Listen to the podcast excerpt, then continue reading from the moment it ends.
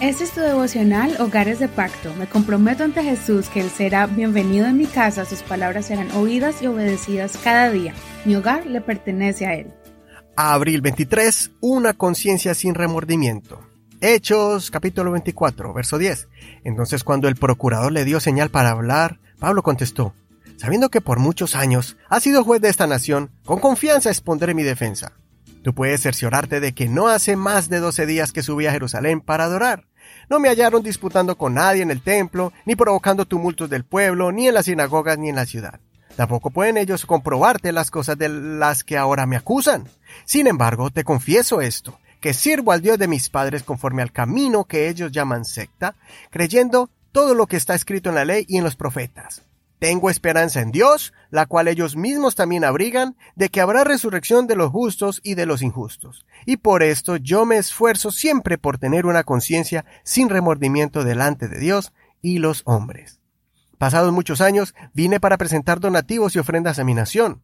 Mientras hacía esto, unos judíos de Asia me, me hallaron purificado en el templo, no en tumulto ni con alboroto.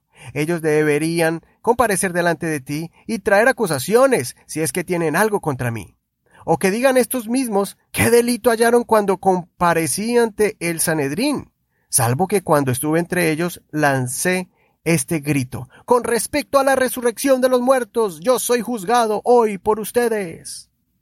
Entonces Félix, estando bien informado acerca de este camino, les aplazó diciendo, Cuando venga el tribuno Licias, examinaré su caso dio órdenes al centurión de que Pablo fuese custodiado, pero que tuviera algunos privilegios y que no se le impidiera a ninguno de los suyos atenderle.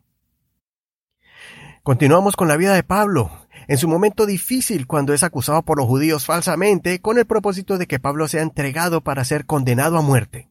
Los judíos hacían maromas para poder convencer al procurador Félix, cuya posición era similar a la de un gobernador y juez, de que Pablo era un peligro para la sociedad. Los judíos tergiversaron los eventos y hasta inventaron acusaciones contra Pablo. Después de que los judíos presentaron su caso contra Pablo, le tocó el turno a Pablo de presentar su defensa. Pablo no reaccionó asustado ni enojado. Pablo habló con serenidad y con una convicción firme de hablar la verdad, pues no tenía nada que esconder ni nada de qué avergonzarse.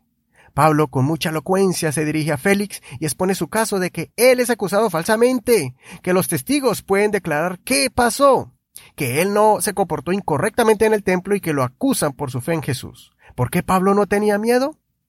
Porque hablaba con la verdad y sabía que no había cometido ningún crimen contra la ley romana ni judía.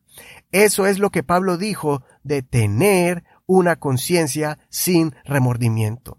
El apóstol Pablo nos da el ejemplo de la importancia de conducirnos correctamente. Cuando vivimos conforme a la justicia de Dios, sin hacerle mal al prójimo y sin andar con tapujos, entonces vamos a poder levantar la cabeza cuando algún día alguien se levante para hablar mal de nosotros y acusarnos de cosas falsas. Tu conducta ante los demás va a ser tan clara que va a ser muy difícil para tus acusadores probar de que estás haciendo algo indebido o haciendo algo ilícito.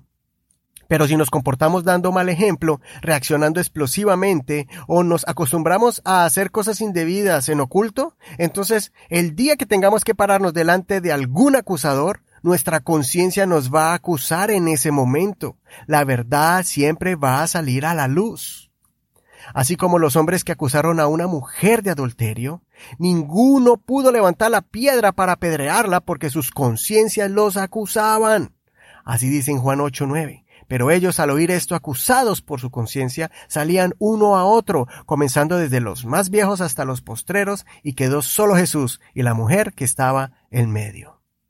Siembra buen testimonio, buenas acciones, buen ejemplo y una vida controlada por el Espíritu Santo, permitiendo que el fruto del Espíritu, incluyendo el dominio propio, dirija tu vida para que después nunca tengas que salir avergonzado para que podamos tener una conciencia limpia delante de Dios y de los hombres, aunque vivamos en un mundo lleno de maldad, te animo a que tomes el reto de Hebreos 10:22. Acerquémonos con corazón sincero, en plena certidumbre de fe, purificados los corazones de mala conciencia y lavados los cuerpos con agua pura. Soy tu amigo Eduardo Rodríguez. Que el Señor Jesús escuche tu oración y purifique tu conciencia. No olvides leer todo el capítulo y ayúdanos a compartir este podcast devocional Hogares de Pacto con alguien que tú aprecias.